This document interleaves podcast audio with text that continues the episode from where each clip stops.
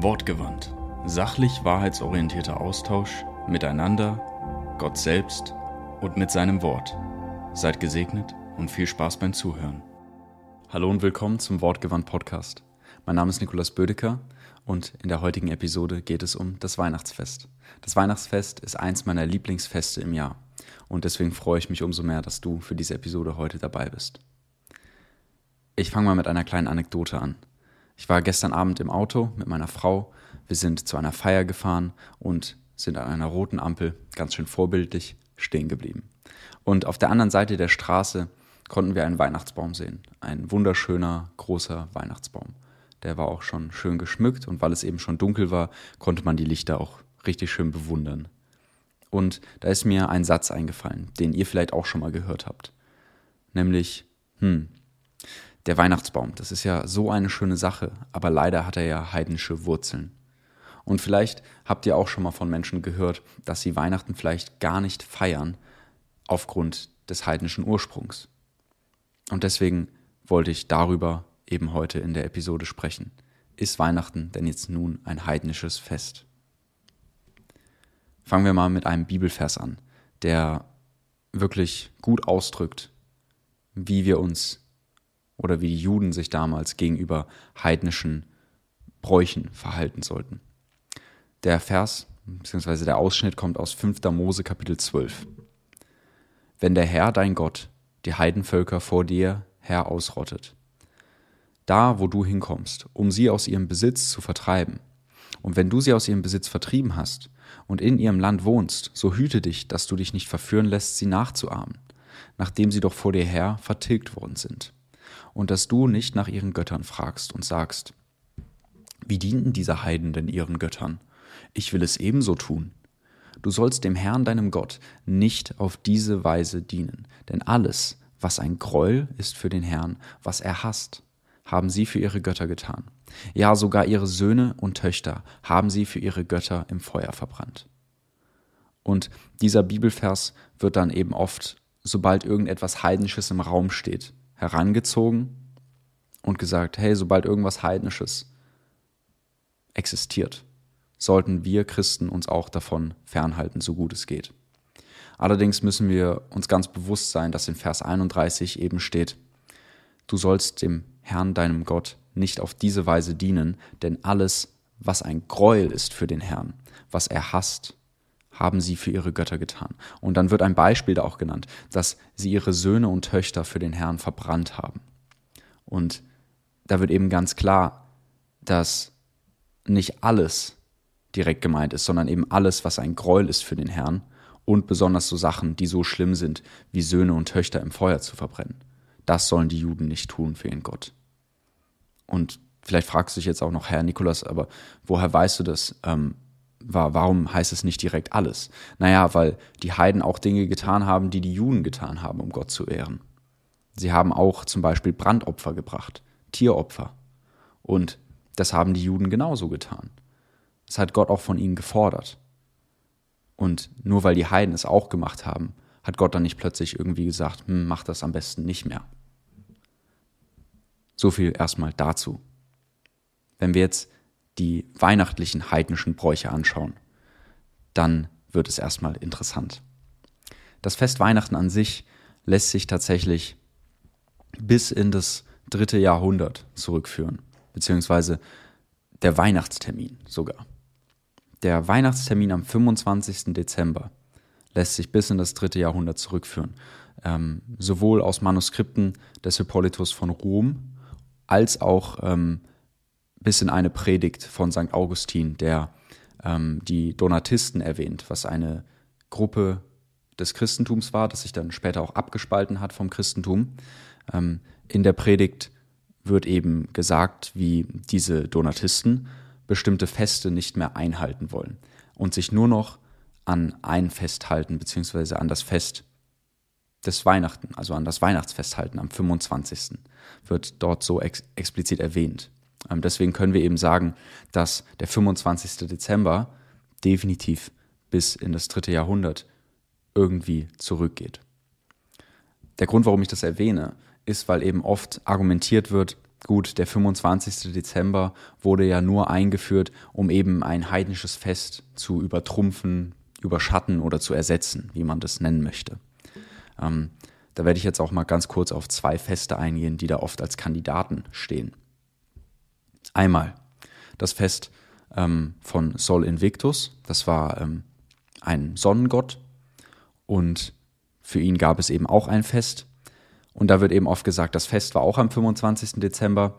Die Christen haben sich gedacht, gut, das wollen wir ja nicht feiern, wir wollen eher Jesus Christus feiern und dementsprechend setzen wir jetzt Weihnachten auf den 25. Dezember. Allerdings gibt es in der Logik ein paar Lücken. Ähm, zum einen, dass das Fest von Sol Invictus erst ähm, ab Mitte des vierten Jahrhunderts auf den 25. Dezember datiert wurde. Das heißt, etwas später als eben der Weihnachtstermin des 25. Dezembers.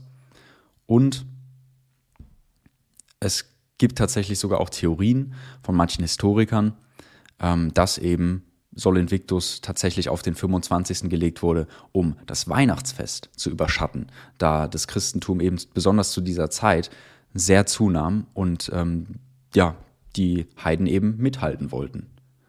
Ähm, also tatsächlich genau andersrum, wie es ja manchmal erzählt wird.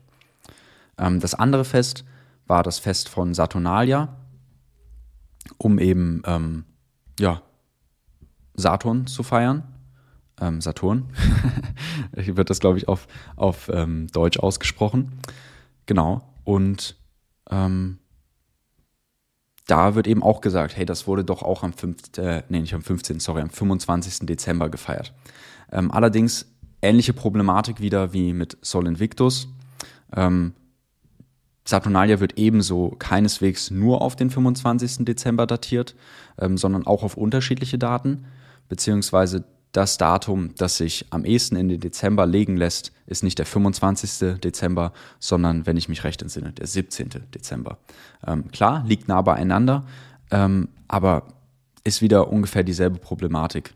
Ähm, genau, dazu muss man auch nochmal sagen, kurz nochmal zurück zu Sol Invictus.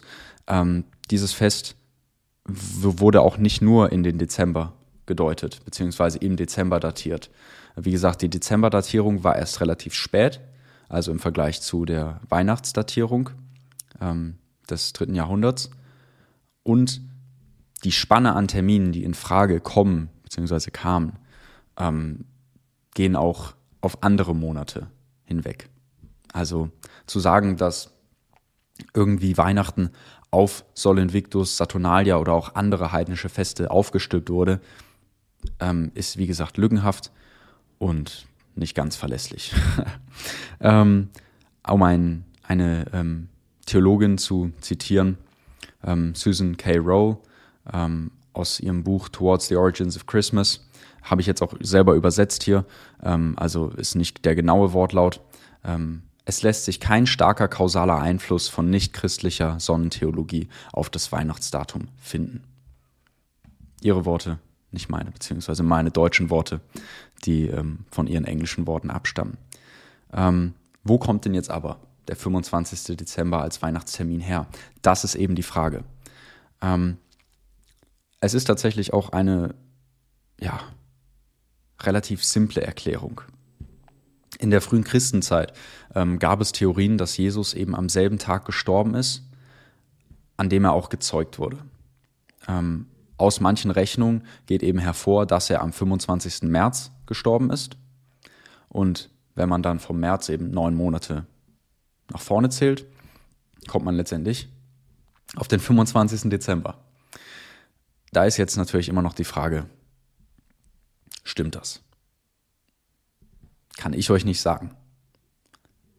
Allerdings kann ich euch eben sagen, ähm, dass aus historischen Meinungen und auch aus meiner Recherche heraus diese Erklärung plausibler klingt, beziehungsweise ähm, plausibler ist, als zu sagen, dass das Fest auf heidnische Feste aufgestülpt wurde, um eben den 25. Dezember zu christianisieren. Ähm, wie gesagt, es gibt Historiker, die sogar genau das Gegenteil be behaupten, dass eben heidnische Feste auf das christliche Weihnachtsfest aufgestülpt wurde, um ähm, ja, christliche Feste zu ähm, verheidnischen.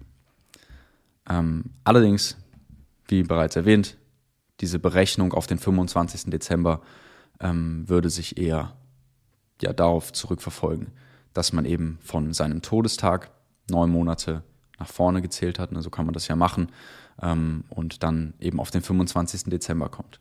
Ob das der war, der Weihnacht, also der, der Geburtstag von Jesus Christus war, das kann ich, wie gesagt, nicht sagen. Ähm, das können wir nicht sagen. Wir können nicht in die Zeit zurückreisen. Manche sagen auch oder versuchen zu argumentieren, ähm, weil in der Weihnachtsgeschichte in der Bibel eben ähm, die Lämmer erwähnt werden, die auf, auf dem Feld waren mit den Schäfern, dass es ja im Frühling stattgefunden haben muss. Allerdings wird da dann auch manchmal der Einwand gebracht, gut, ob das jetzt wirklich so erwähnt wurde, um eben anzudeuten, in welcher Jahreszeit das war, oder einfach nur, um die Geschichte etwas auch auszumalen, das ist auch nicht ähm, wirklich festzulegen.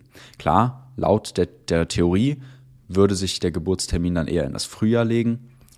Ähm, allerdings lässt es sich mit der anderen Theorie genauso gut auf den 25. Dezember legen.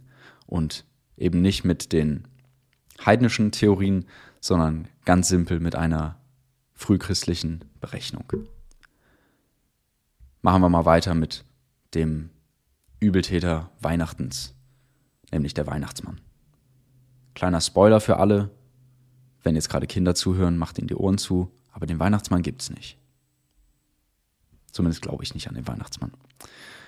Ähm, aber der Weihnachtsmann spielt eine große Rolle in, in dem Weihnachtsfest, in dem ganzen Geschehen, wie wir ähm, das heutzutage mitkriegen.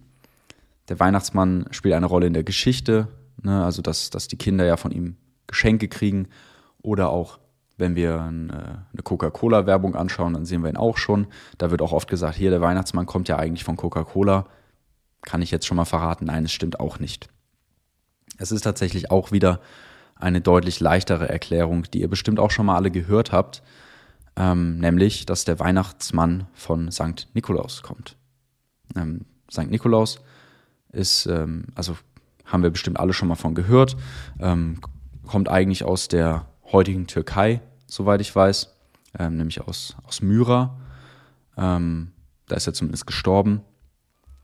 Und die Geschichte von ihm geht eben so, dass er vielen Kindern geholfen hat ähm, gibt unterschiedliche Legenden von ihm, indem er ihnen eben Dinge geschenkt hat oder auch indem er sogar mal ähm, drei Töchter von einem Mann davor bewahrt hat, in die Sklaverei verkauft zu werden, weil er sie eben nicht versorgen konnte. Ähm, er wurde dann später irgendwann heilig gesprochen und wird weltweit eigentlich als Heiliger bzw. eben als Sankt Nikolaus gefeiert. Ähm, wir feiern Sankt Nikolaustag ja auch am 6. Dezember. Das ist eben sein heiliger Tag. Und da, also die Engländer, die Amerikaner, die kennen ihn eben auch. Ähm, wie ist er da denn hingekommen? Gute Frage. In England und in Amerika wird er eben Santa Claus genannt. Das kommt vom niederländischen Sinterklaas, also auch heiliger Nikolaus bzw. heiliger Klaus, Sankt Nikolaus. Ähm, das, also der Name Klaus kommt ja eben auch von Nikolaus. Ähm, das ist die Namensverwandtschaft und eben sein Fest war am 6. Dezember. Und in den frühen USA, als es noch nicht die USA war, aber eben da, das war ja ein Einwandererland.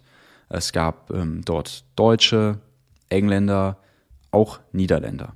Und diese haben eben ähm, vermehrt auch das Fest von St. Nikolaus gefeiert.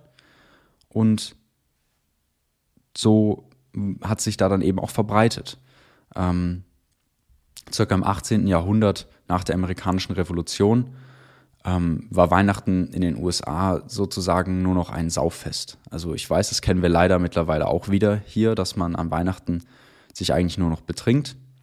Ähm, aber da soll das nochmal ein bisschen mehr aus dem Ruder geraten sein. Das wollten eben auch viele ändern, ähm, unter anderem auch manche Niederländer, die eben auch ähm, den Brauch von St. Nikolaus dann verbreitet haben und aber auch andere, ähm, unter anderem halt auch ein deutsch-amerikanischer Karikaturist ähm, oder auch ähm, manche Dichter. Und sie wollten eben das Weihnachtsfest zu einem familiären, warmen, tollen ja, Fest einfach umgestalten. Wieder, dass es nicht einfach nur ein Saufgelage war. Und ähm, das haben sie eben gemacht, indem sie das Fest von St. Nikolaus an Weihnachten angepasst haben. Beziehungsweise nach Weihnachten auf den 25. quasi so ein bisschen mit rüber verlegt haben. Nicht die Feier von St. Nikolaus, aber eben St. Nikolaus. Santa Claus.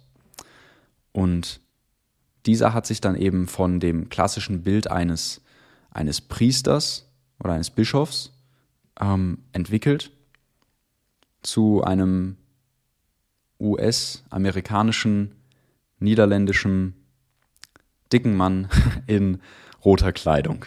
Also ähm, die früheste Karikatur oder diese Darstellung, die wir eben als Weihnachtsmann kennen, kommt tatsächlich von diesem deutsch-amerikanischen Karikaturist, schweres Wort, Thomas Nast, kann man jetzt auch richtig schön deutsch aussprechen, wenn es ja sogar ein deutscher Podcast ist hier, ähm, der sogar aus äh, Landau kommt. Also, soweit ich weiß, Landau, beziehungsweise aus, aus der Pfalz, ähm, also hier aus, aus Deutschland. Und er hat eben die uns erste bekannte, so wie wir den Weihnachtsmann kennen, Karikatur gemalt in 1860. Ähm, kann man auch ganz einfach googeln, nachschauen, einfach mal in Google eingeben. Ähm, Weihnachtsmann Thomas Nast. Dann findet man das, soweit ich weiß. Aber ich werde es jetzt einfach nochmal hier austesten für euch, dass ich euch nichts Falsches erzähle. Weihnachtsmann Thomas Nast und dann einfach auf Bilder gehen und da findet man ihn schon. Dicker Mann mit Geschenken bzw. Spielzeug und so, weißer Bart und eine Pfeife in der Hand. Ähm, und so hat sich dann eben St. Nikolaus bzw. Sinterklaas, Santa Claus zu dem Weihnachtsmann entwickelt. Ähm, Im Englischen gibt es theoretisch noch die Bezeichnung Father Christmas. Ähm, da muss man auch nochmal unterscheiden. Father Christmas und Santa Claus sind dann irgendwann so quasi gemerged, die sind dann irgendwann zusammengekommen. Ähm, Father Christmas hat aber jetzt auch nicht irgendeine heidnische Wurzel, genauso wie der Weihnachtsmann hier, beziehungsweise Santa Claus keine heidnischen Wurzeln hat, sondern da handelt es sich einfach nur bei Father Christmas um eine Personifizierung des Weihnachtsfests.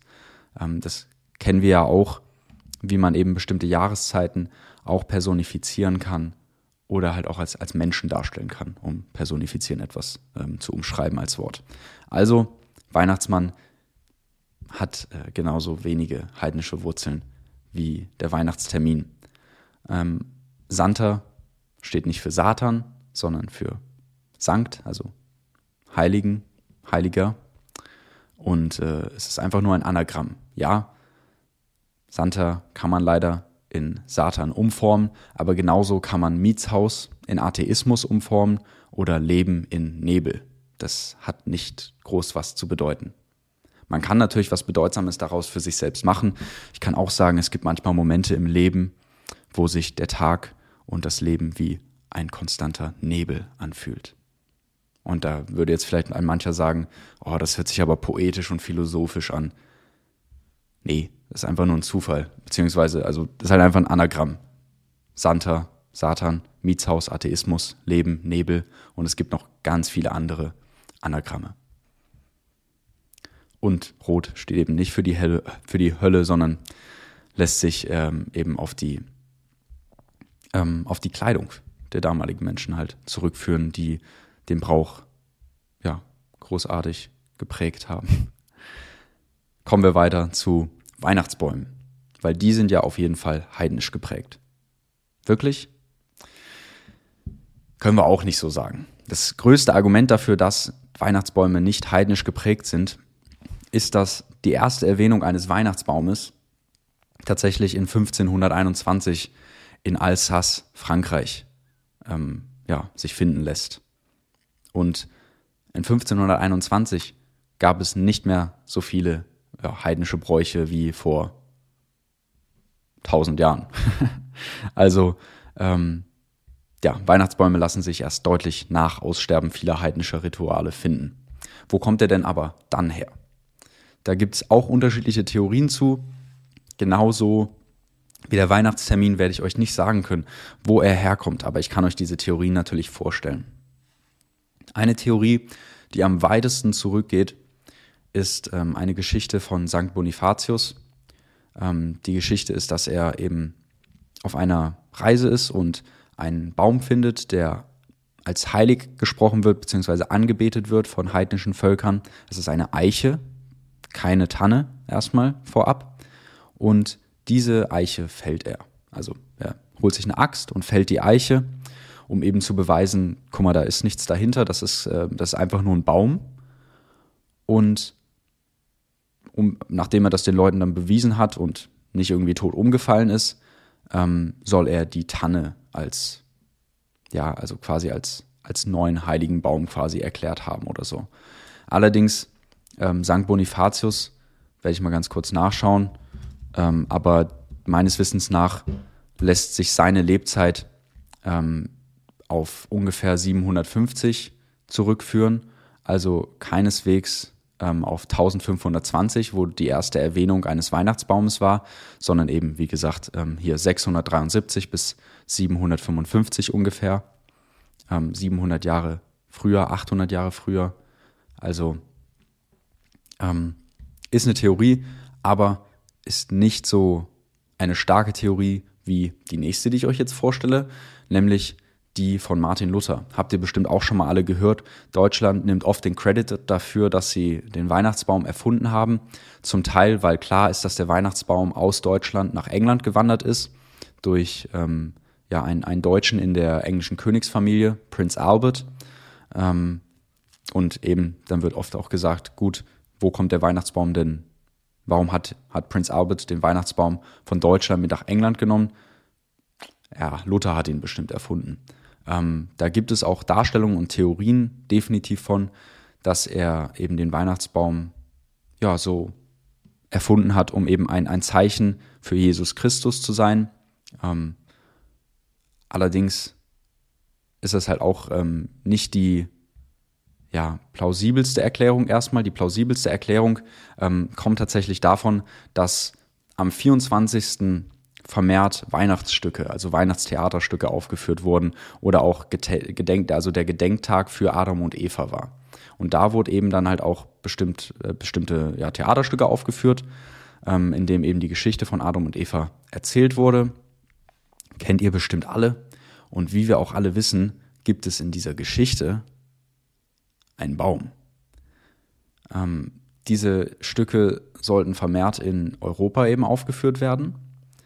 Und wenn man mal so drüber nachdenkt, ich schaue hier jetzt gerade auch mal aus dem Fenster, ich sehe von unserem Fenster keinen einzigen Baum, wo ich sagen würde, den kann man richtig schön als Baum der Erkenntnis in einem Theaterstück von Adam und Eva verwenden. Warum? Weil die alle keine Blätter dran haben und die sehen alle ziemlich kahl aus. Liegt daran, dass wir eben Winter haben. Aber, das habt ihr euch bestimmt jetzt auch schon zusammengereimt, es gibt einen anderen Baum, den wir hier vermehrt finden können, beziehungsweise auch gut nutzen können, weil er immer noch schön aussieht und auch häufig sich finden lässt. Genau, eine Tanne. Und diese Tanne, also was heißt diese Tanne? Tannen wurden eben verwendet als ähm, ja, als, als Baum der Erkenntnis in diesen Stücken ähm, oder an diesen Gedenktagen. Und die wurden dann dementsprechend auch noch mit einer anderen Sache geschmückt, die ihr euch wahrscheinlich jetzt auch schon zusammengereimt habt. Richtig. Mit einer Frucht. Und welche Frucht sieht so aus wie die Weihnachtskugeln, die wir heutzutage immer noch oft an unseren Weihnachtsbäumen haben? Ein Apfel. Sehr gut. genau. Und ähm, daher, also das ist, das ist bisher die, auch für mich plausibelste Erklärung, ähm, von der ich etwas mitbekommen habe, dass eben ja, der Weihnachtsbaum sich auf den Baum des Lebens, beziehungsweise den Paradiesbaum, sorry, nicht den Baum des Lebens, ähm, den Paradiesbaum zurückführen lässt. Und das würde auch ungefähr so mit, mit dem Datum passen von 1521, also der Erwähnung in Alsace in Frankreich.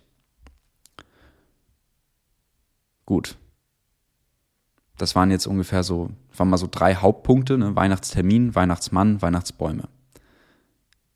Nachweisen, dass diese Bräuche bzw. Sachen von heidnischen Bräuchen kommen, das, da lässt sich nichts nachweisen.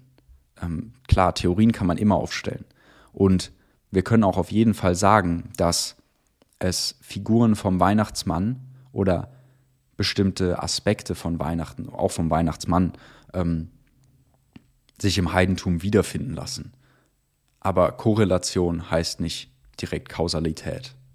Das heißt, nur weil etwas sich ähnelt mit etwas anderem, dann heißt es nicht, dass sich das direkt irgendwie beeinflusst hat.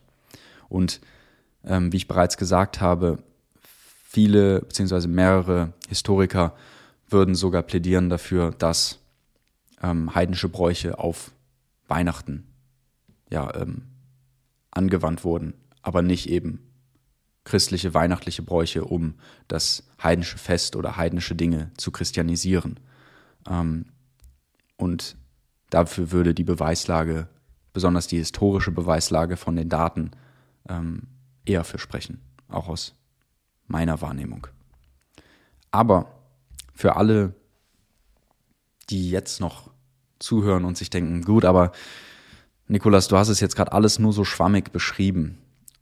Das macht für mich alles eigentlich keinen Sinn und ich weiß auch nicht, ob du so verlässlich bist. Ich will dir nicht wirklich glauben. Ich denke, ich feiere trotzdem kein Weihnachten. Weil ich glaube, es ist trotzdem irgendwie auf eine andere Art und Weise heidnisch geprägt. Das ist okay. Kannst du, kannst du auf jeden Fall denken.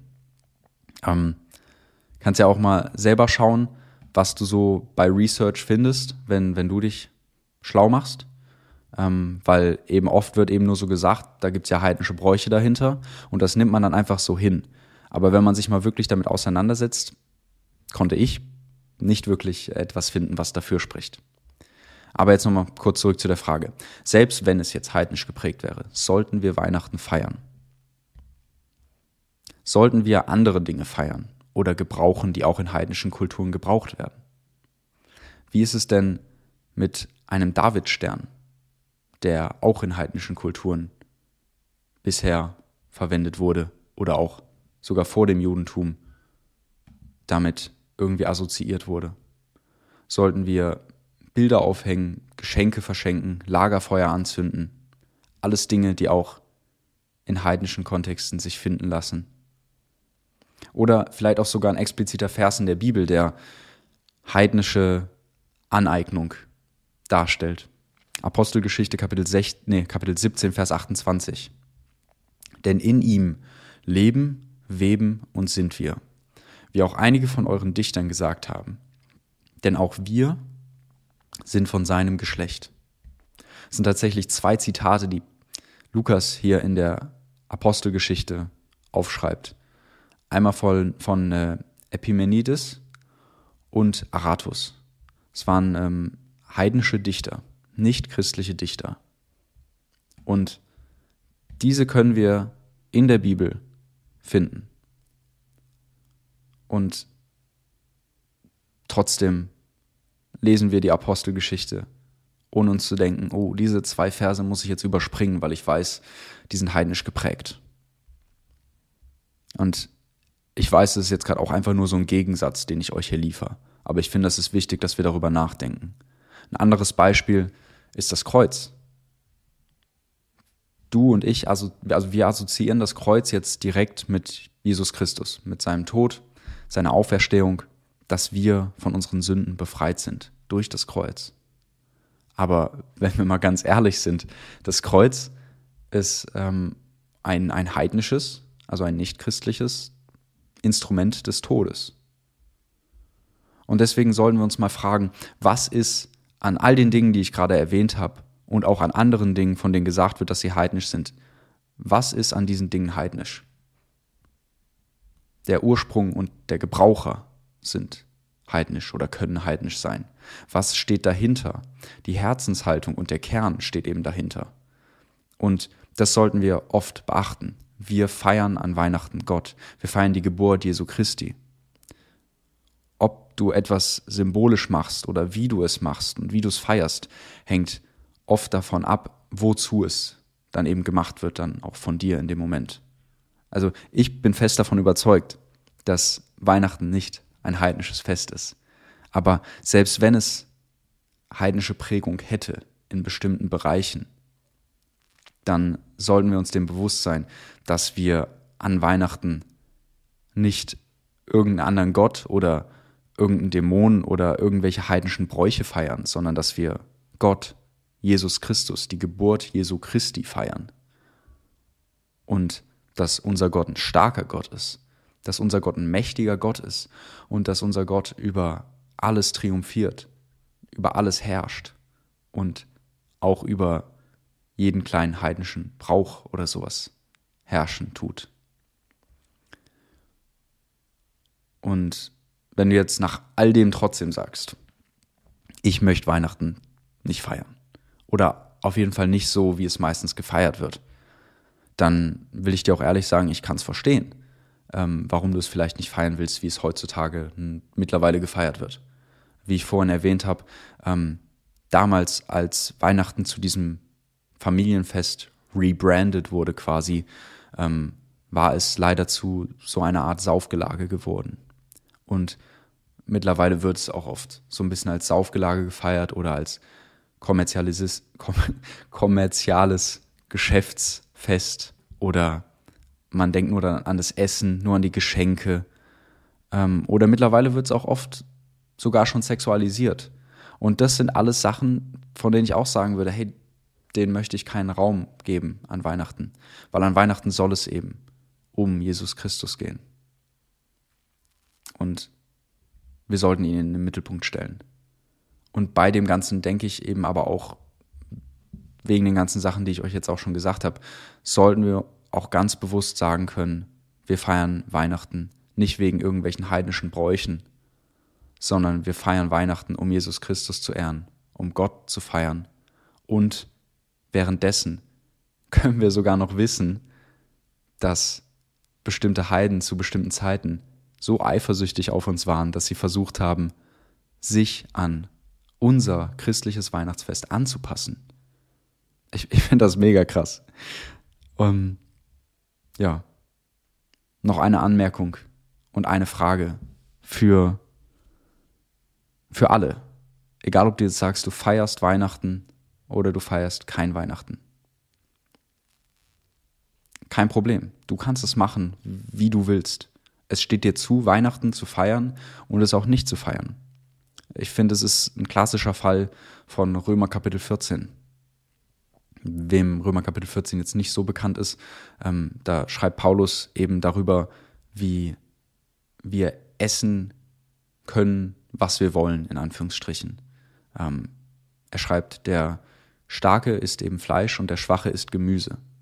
Ähm, das lässt sich also er schreibt dann auch weiter, wer isst, verachte den nicht, der nicht ist. Und wer nicht ist, richte den nicht, der ist. Aber wandle eben in deiner Einstellung nicht in Stolz und versuche dann anderen irgendwie da deine Einstellung aufzudrängen, weil letztendlich haben das und auch Stolz ja auch zum, zum Sündenfall geführt. Damit möchte ich jetzt auch nicht sagen, dass wenn du Weihnachten feierst oder nicht feierst, du direkt zum nächsten Sündenfall führen wirst. Nein, aber wir sollten uns eben, wie bereits gesagt, bewusst sein, dass Weihnachten auf keinen Fall solche heidnischen Bräuche drin hat, wie es oft behauptet wird. Und, ähm, und, und dann denken, wenn wir jetzt kein Weihnachten feiern, dann sind wir irgendwie heiliger als der Nächste. Ähm, und eben genau darum geht es auch teils in Römer Kapitel 14. Wir sind frei dazu, Fleisch zu essen und auch kein Fleisch zu essen. Und wir sind auch frei dazu, Weihnachten zu feiern und Weihnachten auch nicht zu feiern. Ähm, weil wir eben frei gemacht worden sind durch Jesus Christus.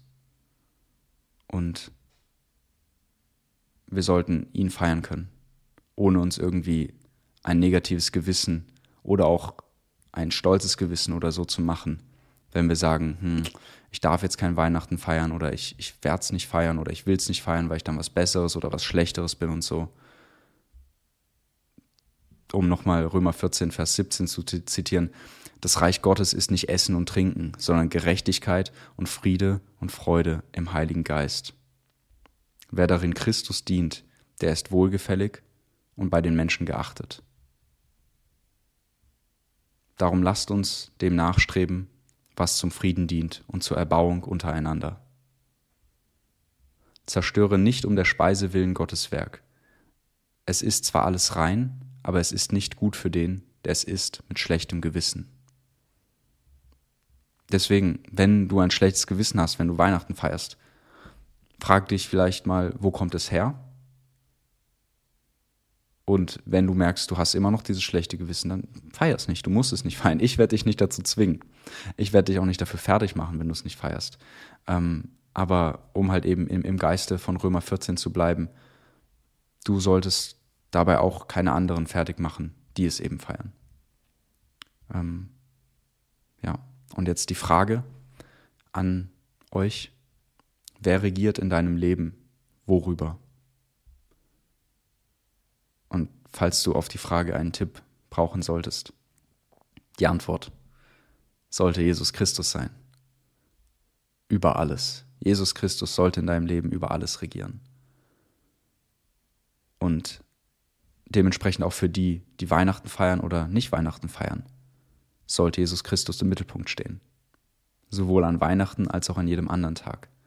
Es sollte nicht Alkohol im Mittelpunkt stehen, es sollten nicht Geschenke im Mittelpunkt stehen, nicht Essen, nicht der Weihnachtsbaum, nicht der Weihnachtsmann, sondern Jesus Christus. Und mit den Worten wünsche ich euch jetzt auch schon mal eine frohe und besinnliche Adventszeit und frohe Weihnachten. Habt ein tolles Fest, je nachdem, ob oder wie ihr es feiert. Habt eine gute Zeit und ich wünsche euch von ganzem Herzen Gottes Segen und frohe Weihnachten. Bis zum nächsten Mal. Das war der Wortgewandt Podcast. Ich hoffe, du konntest etwas aus dieser Episode mitnehmen. Hinterlass mir gerne eine Bewertung und folge mir auf meinen Social Media Kanälen, um immer auf dem Laufenden zu bleiben. Sei gesegnet.